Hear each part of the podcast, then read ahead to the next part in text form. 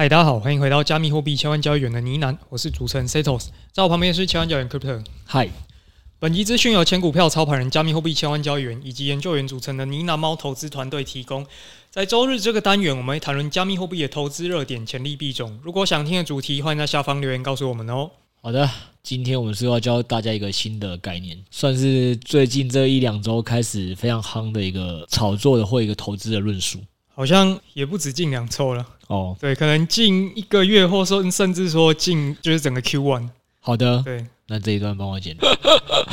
对，反正就是这一季度蛮重大的一个催化剂跟论述啦。老实说，大家可能看文字很多都有看没有懂，我们今天。挑战努力把白话的讲解清楚。为了跟大家讲解清楚，我跟这个 Sales 在这企划上还吵了很久。我说哇，这太难懂了吧，连我看了都看不懂，这用户是要怎么听得懂？所以我们今天努力的把它像我们之前科普 Layer Two 的各种技术一样，把它讲的简白一点，让大家知道这个现在圈内一个最新的投资的论述。对，今天的重点还是摆在 LSD 这个赛道。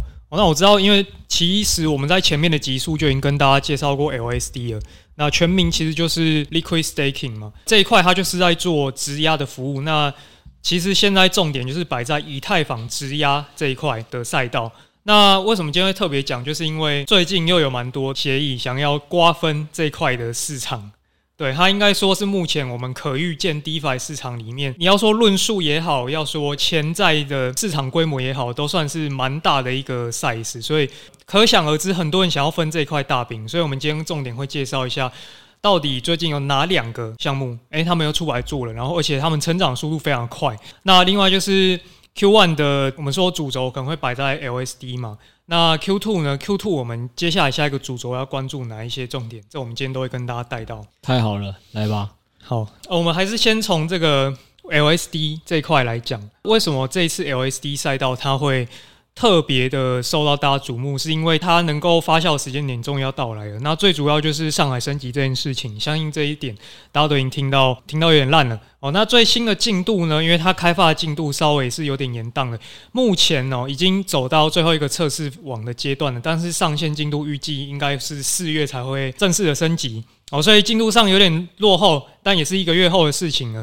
那这件事情过后呢，最大的意义就在于以太坊之后可以提出了这些质押的以太币，它可以真正的取款，释放它的流动性。那这种感觉就好像以前我们去银行存款，它 规定说你只能够存定存。诶，但我们现在就开了一个这个选项，诶，没有没有，你现在不需要锁仓了，你现在也可以变活期存款哦，你想要存，想要拿出来都 OK，因为以前那些最早锁的人可能一锁就是锁了一年两年哦，现在终于可以把它拿出来了。这件事情呢，听起来好像会有很多以太坊的抛压拿出来嘛，好像很糟糕。但之前我们其实跟大家聊过，主观来讲啦，我们认为。其实抛压影响是不会太大的，我们可以这样想嘛，在其他条件不变的因素之下，若 P 则 Q 是吧？对对对，我们先假设其他条件都不变的情况下，那以前是存进去，你不晓得以太坊什么时候才要升级完，让你能拿出来，但现在升级完之后，你想拿就拿，哦，一个不确定性因素被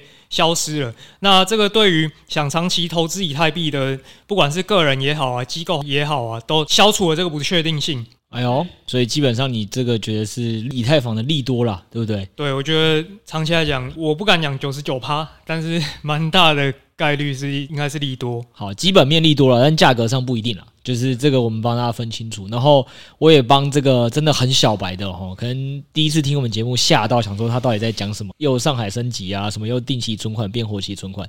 简单讲一下，就是如果你现在听到大家介绍加密货币，一定不是比特币就是以太币嘛，这一定是你们通常刚入门的新手会先听到的。那以太币呢，它比较像是一个不精确描述了，它就是一个比较大的这个去中心化的网页网路，或者是你把它想象成 App。平常在使用这个网络跟 App 的习惯，你应该会知道一件事情，就是。它需要不定期的升级嘛，改版一些就是原本觉得不好用的东西。嗯、那 Setos 意思就是说，那以前可能大家会诟病一件事情，说那以前我这个钱放进来之后就要被你锁很久啊，那我就不想放啊。那有一些人有有这些声音嘛，所以对于这个它这次升级来讲，就改善了一个这个重点，就是以后你的钱放进来也不一定要是定期存款，也是可以说提就提的。那这样就会吸引一部分的这个用户的体验去改善之后，就会让有些人就是对这里更有信心。差不多跟大家白话解释就是这样。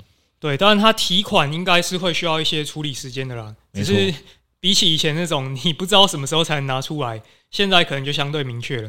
这件事情反过来说呢，大家就会担心一件事嘛，就是以太坊解锁了，那你当然说长期来讲是很好的啊，但是现在这一批锁了这么久的以太币，他们会不会一解锁就拿出来卖？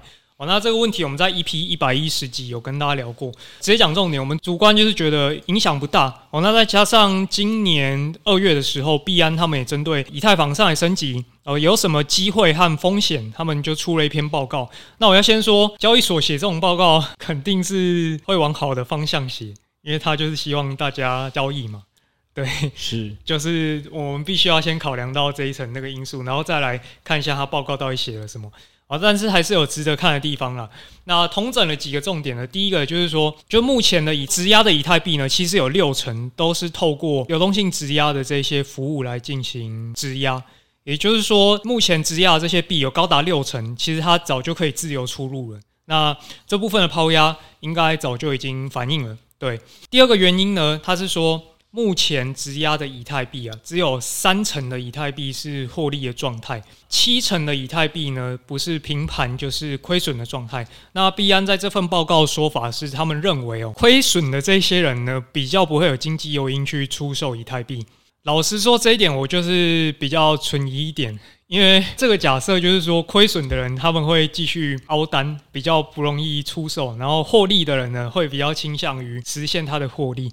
但如果我们归零思考来看，其实这件事情应该是不应该要影响的啦。所以币安这个报告的部分，我是就稍微存疑一点。对，啊，那个两件事哦，我们该就是 Sales 有先跟听众讲嘛。其实，在讨论说这个以太币上海升级会有抛压。把以太币砸回二位数这件事情是三四个月前就有在讨论的事情，所以其实我们在十二月中左右就一百一十集有跟大家分析说为什么我们觉得不会。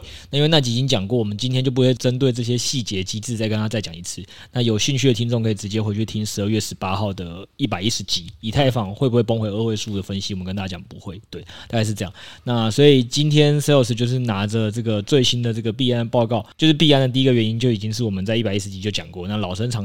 所以币安提出一个他自己独特的观点。首先之一就是说，诶，交易所的观察显示，在用户如果可能他们看惯了大部分人凹单了，好不好？所以当他看到大部分人这个凹单的时候，他们就是不会卖出的。所以这是他们的独家观点。然后你质疑他们这件事情，我个人是反而对你更有质疑。对，因为我们回归到你个人本身，我怎么记得这个二零二一年末，我跟你一起在玩加密货币，那时候年末牛市正热的时候，你这个狂打小币跟 NFT，然后我看一堆仓位基本上都快归零的时候，你就直接放弃不管了，就你也没打算再卖出，不是吗？你现在开始跟我说，其实这个用户是理性的，用户看到自己亏钱的时候，用户会去判断未来还会不会下跌，就算是已经赔了五十趴，剩下还有五十趴，我也应该把钱赚回来啊！你现在跟我的讲法大概是这样，但这点我比较接近交易所流派。我觉得他们看的后台数据够多，还有再加上我对群友的认识，不然我们开放群友留言好了。我们看有多少人是看到亏损了就继续凹单的？我觉得一定比例很多，好不好？理性上可能不应该影响啊，但实物上有可能。对，人性上确实有可能亏损比较想要凹单。对啊，这是损失趋避嘛，这个是一个很很有名的心理学的作用。所以，如果考量进这一层因素，确实有可能。再来第三点，我觉得是可能大家比较少考量到的。那我觉得必安也是在这边帮他点出来，就是说以太坊的这个经济模型哦，这个质押的利率并不是固定的。当质押的数量下降的时候呢，它也会相应的把这个奖励的利率再提高哦。所以今天如果大家都选择退出这个市场的话，后面的人可能看到趴数上升，他又递补进来做质押，所以。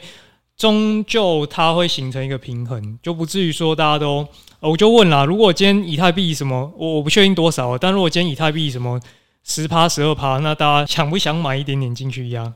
这个是一个开放性问题，但我相信一定有人会去做这件事啊。不想，不是啊，你这个根本陷阱题吧？搞不好你那时候是以太币四千八的时候，然后跟我说，哎、欸，给你利息十趴，你现在买买？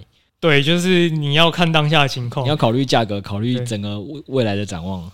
对，但这点一样，就是他在设计里面就是会已经想好了这一 part，就是如果大家都解质押，那他就会把利率再提高嘛，吸引大家就再进来质押。所以长期来讲的话，它应该是会形成一个平衡啦。就现在一定有些人还是会继续待在场内的。我举个例啦，股票圈很常会出现两派嘛，你去看那个股票 KOL，一派就是跟你说，哎，这种 A 股票我绝对不会买，因为它完全不会赚到资本利得。对。对，就是说这个已经不太会成长上去的波动性很小，或者是这个产业就很固定，然后然后现在可能还跌烂，但你就会听到另外一派的 B 老师是纯股派的，这赚殖利率准备退休那一派说这个才好啊，这个本金不太会波动，它越跌我越买啊，这个殖利率越来越高啦，对吧？原本我只能预期赚六趴，我就很爽，现在跌成这样，我再加码，我现在这一批领八趴，嗯，对吧？这是两个基本上完全。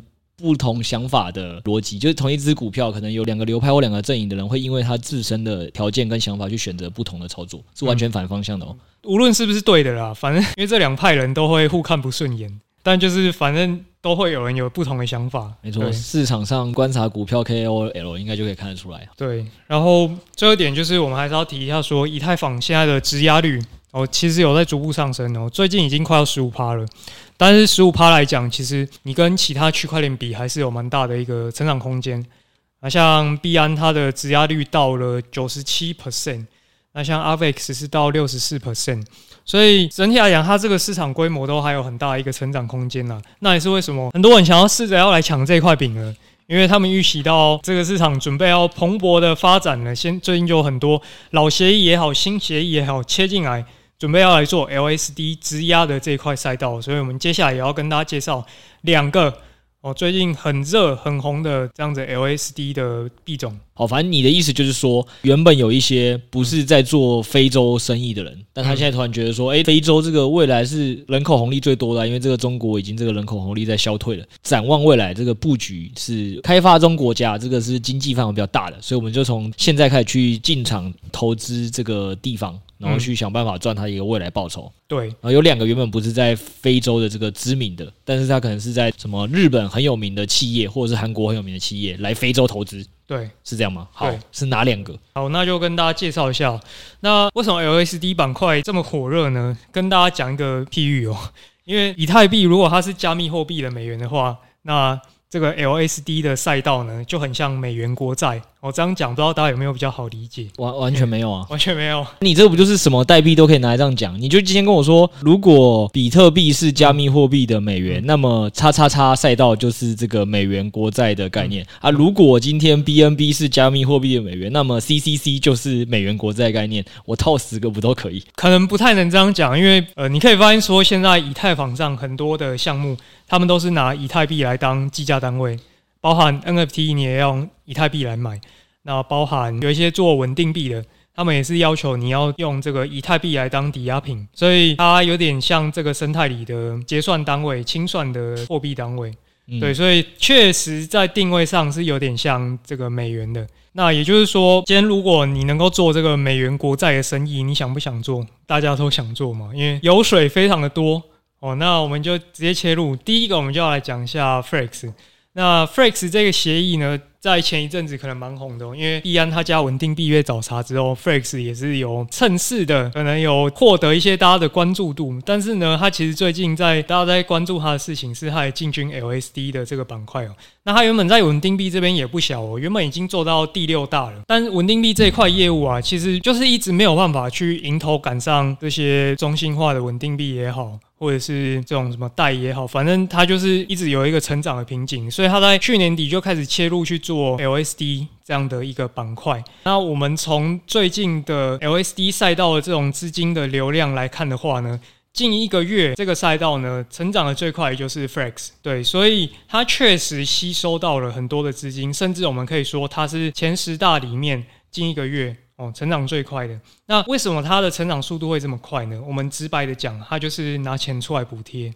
所以它的利率就是硬比 Lido 还要高，这可能很没办法，因为其实在做 DeFi 的很多都是靠这个早期去补贴来采取这种正向飞轮的。但我们还是要来看一下说，所以 Frex 目前做的这个模型，哎，等等等，我确认一下啊，你说，所以他现在就是靠打补贴战去跟龙头老大 Lido 就是去抢市占嘛，对不对？对啊，那他现在比龙头老大 Lido 大概多了多少的给的利息啊？我们说目前啦，因为这个都会动态变的。目前在 Frax 质押是会有六点五趴，比 Lido 还要高出两趴。哦，所以它就是基本上多给了两趴的这个利息补贴。对，目前来讲，好的。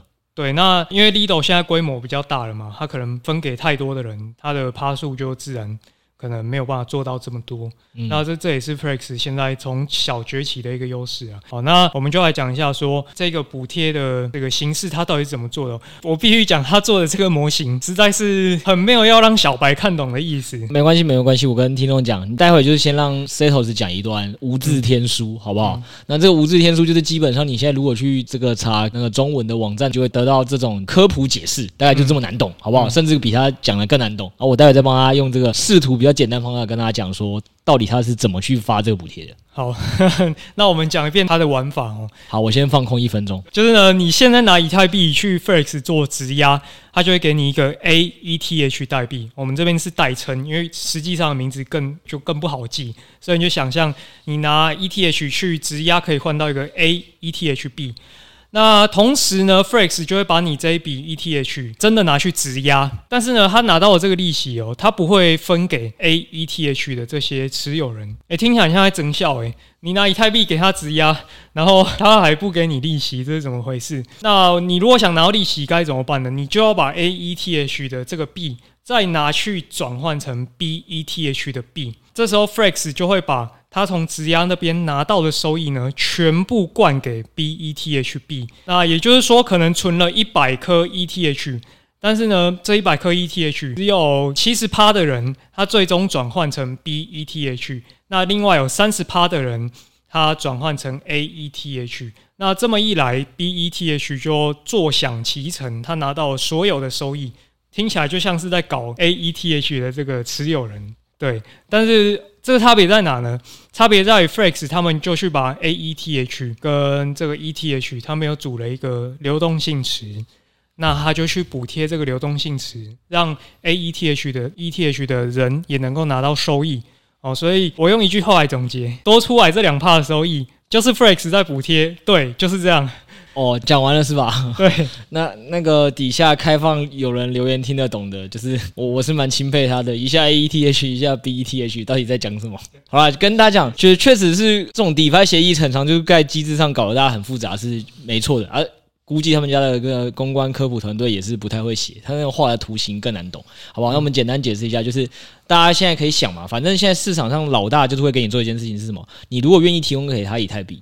我们都以现在利率去举例，那他会给你四点五趴，对吧？嗯。但是现在 Flex 现在要出来跟你玩呢、啊，他多拿两趴的补贴给你，嗯。但是他不直接给你，他设计了两种给这个利息或给补贴的方式，可以让你拿到钱的方式。第一种方式就是说，你一样就是要先乖乖的第一步，先把以太币交给他。但是你把以太币交给他的时候，这个时候呢，你是没有办法拿利息的。对啊，对，就这边可能跟 Setos 讲一样，说，诶，那我不能拿利息，我要拿什么？没有，他就会给你他的补贴的部分的那两趴，那两趴是我们现在算出来的结果了。因为你就举例可以想象成，他现在是给，比如说给发两百万的补贴，那来两百人的时候，每人一万块，那这样算起来最后就是多了两趴。那如果今天人数少一点，变成是什么一百人的话，那你可能就是多了四趴，所以就有一部分的人会愿意赌说，就是没有这么多人要来领补贴，想乖乖的领利息。这件事情就是去赚到更多的补贴，所以这就是一个动态的设计。那 B 阵营的呢，就是那种乖乖的，就是说啊，反正我知道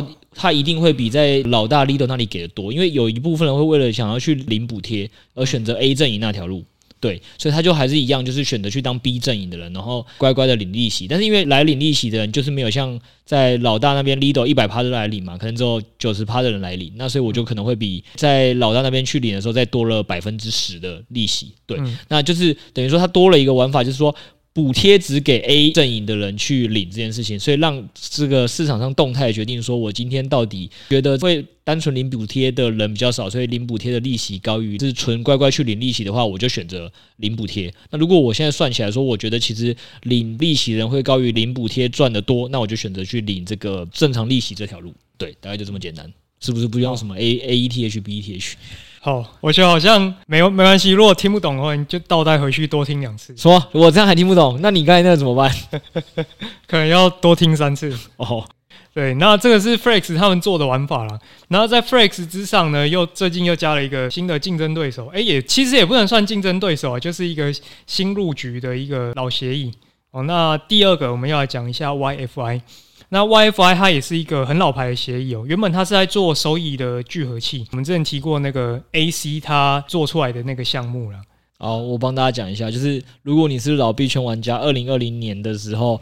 那个时候还没有这些很复杂去中心化金融，就你刚才如果被 Face 那一套搞混，基本上这些去中心化金融的这个设立的始祖或者引爆它这个大家觉得很赞的，就是这个 AC，好不好？嗯、他在二零二零年就引爆了这件事情，然后那时候是比特币都还没有涨破两万的时候，好不好？三年前他就发明了这个 YFI，然后让这个去中心化金融在这三四年都还风风火火，对，差不多就是一个这么厉害的一个人跟一个协议，对。只要他现在其实也已经退出这个项目了。呃，对，对对对对。你如果还想知道还有在什么项目的话，可以去听我们的在讲三种 DeFi 代币的那一集的 Podcast，会有一个比较详细的介绍。嗯，对。那我们就讲一下，呃，他原本其实是在做自动复投这种服务。自动复投，我们讲简单讲了，就是有些人不是喜欢买高股息股票吗？那他就会定期拿到这个股利嘛。那拿到股利很开心，没错。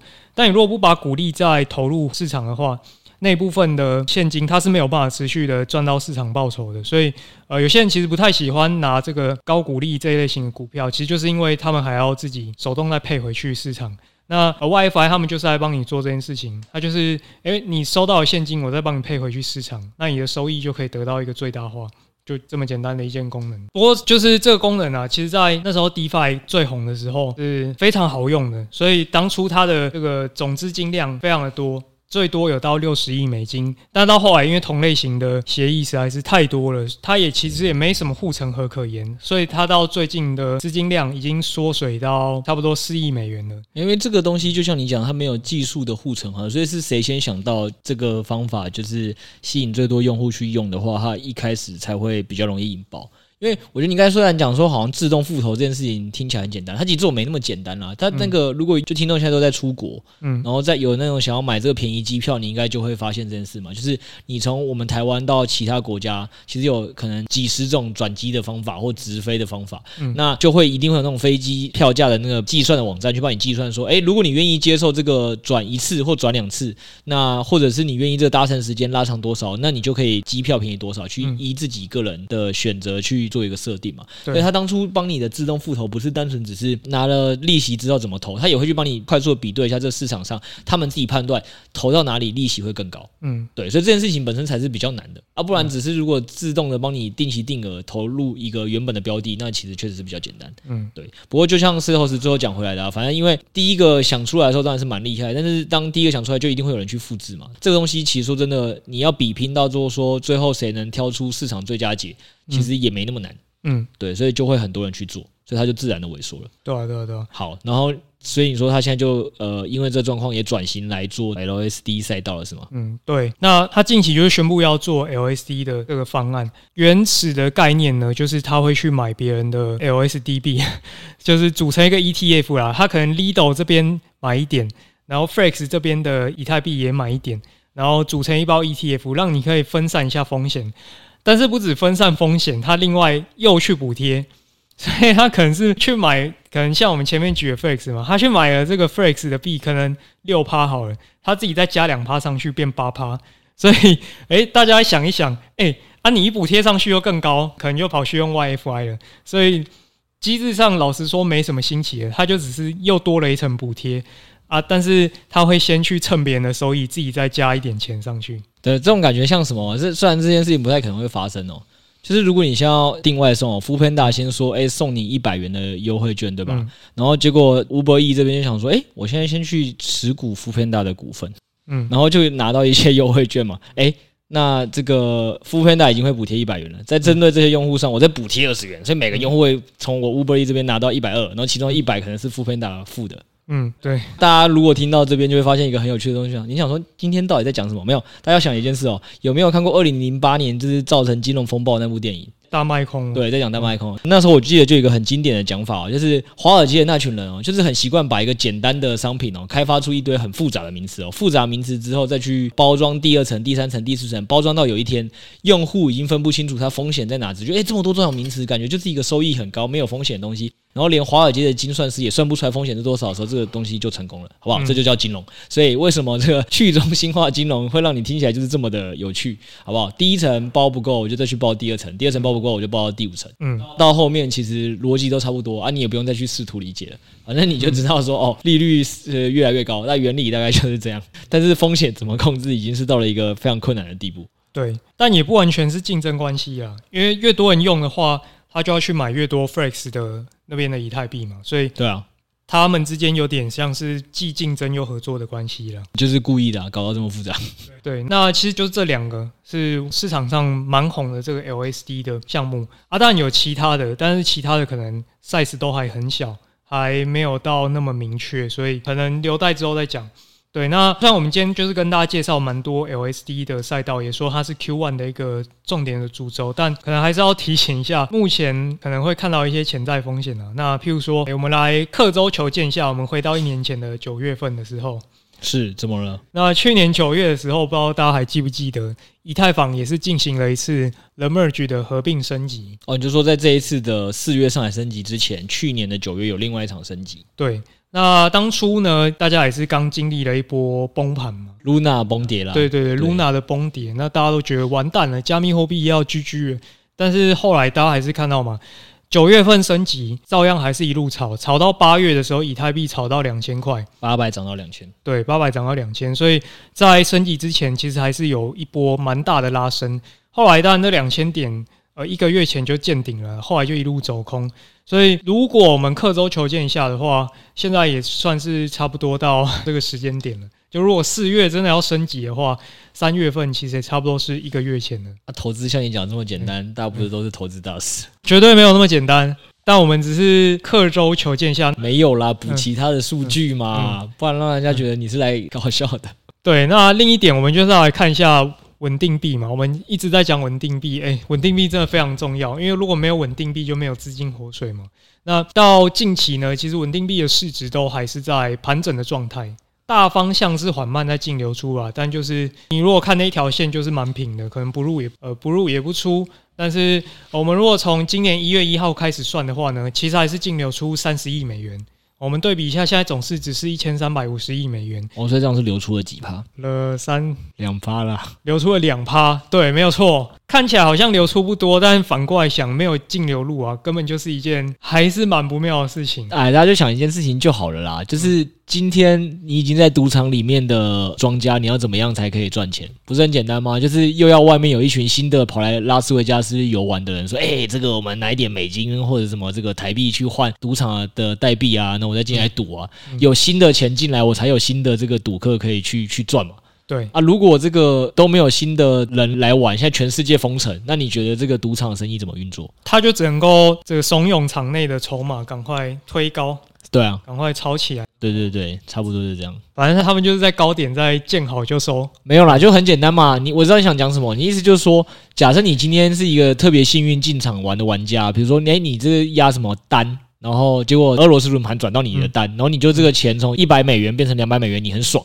结果你下次又压双，哎，又很爽，四百，他就一直养套杀，杀到你最后就是想说啊，我这个前面都小保守下注，现在想说这一把给他说花了，我明天就财务自由，不用再回国上班了。嗯，哦，那一把就把你杀了。嗯，差不多就这意思。对，高歌离席，没错。对，所以对啊，短期内可能起码我自己可能会少拿一些 altcoin 了，就是小币最近被磨到快死了这种。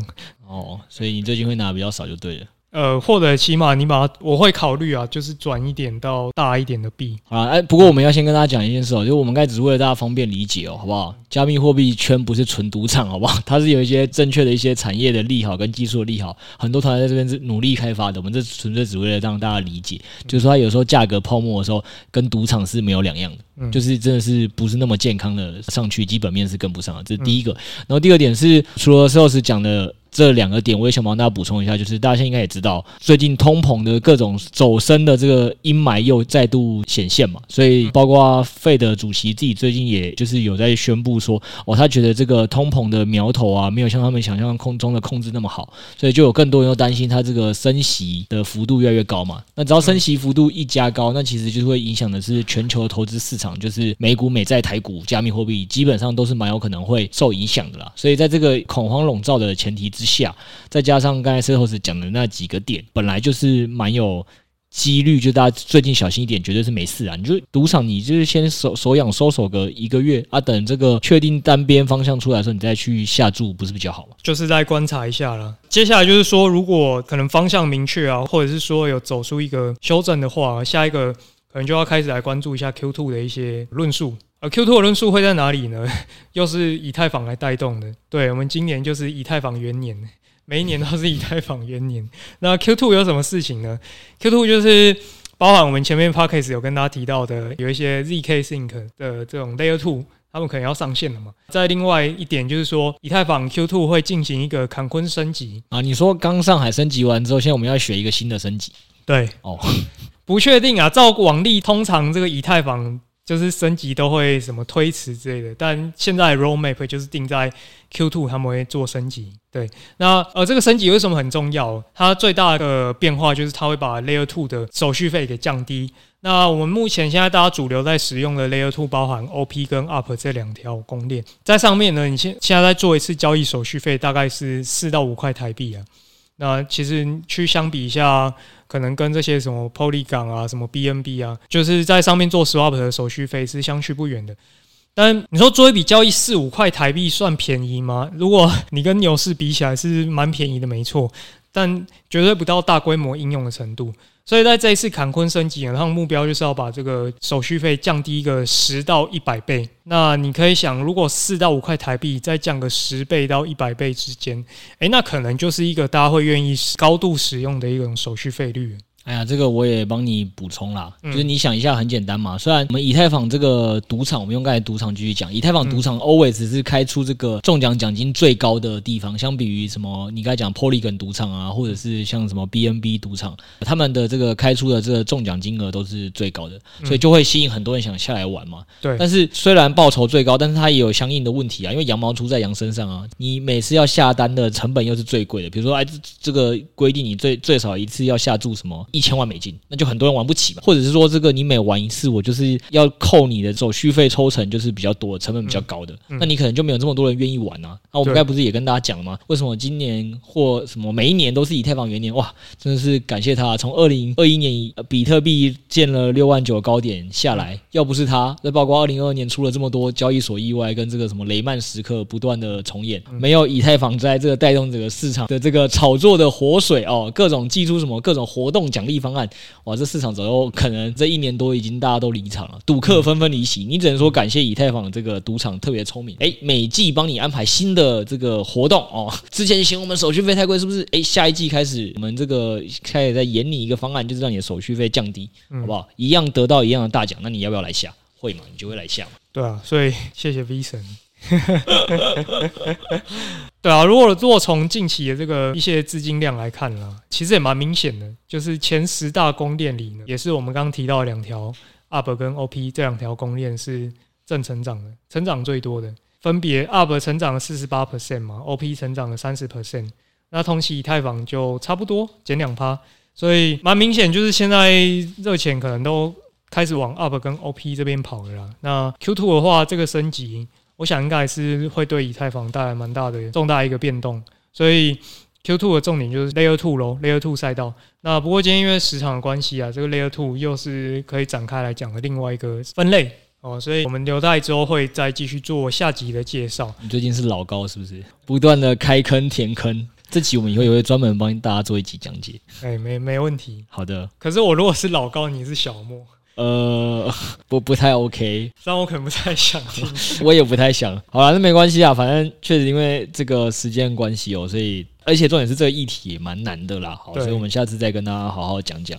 今天给大家传递其实两个重点啊，就是说第一季呢，LSD 赛道这个项目其实新增了很多的新玩家进来竞争哦。那这些新玩家进来竞争，其实就有可能让整个市场再度火热起来。可能就是像说龙头有可能继续因为他们的竞争而被。就是赋予更多期待被炒上去嘛，或因此而下跌嘛。那或者是这些新竞争的，如果表现不错，你直接投资这些代币，其实可能也在 Q one 来讲，你其实还是有很多题材是可以玩的。起码在这个三月，还是有东西可以玩的。那大概就是这个这几次后是可以送大家的东西。那他还很过分的，还有留了一个在这个我们的 PPA 的订阅报告里有介绍另外一个，那是以太坊官方列在他们 Roadmap 里的最重要的那一个。哇，他把最重要那个留给有付费订阅的会员了。这个项目呢，它其实算是周边的产业链，就像是苹果红的话，苹果也会有很多产业链会受惠，所以这个东西我们就留在。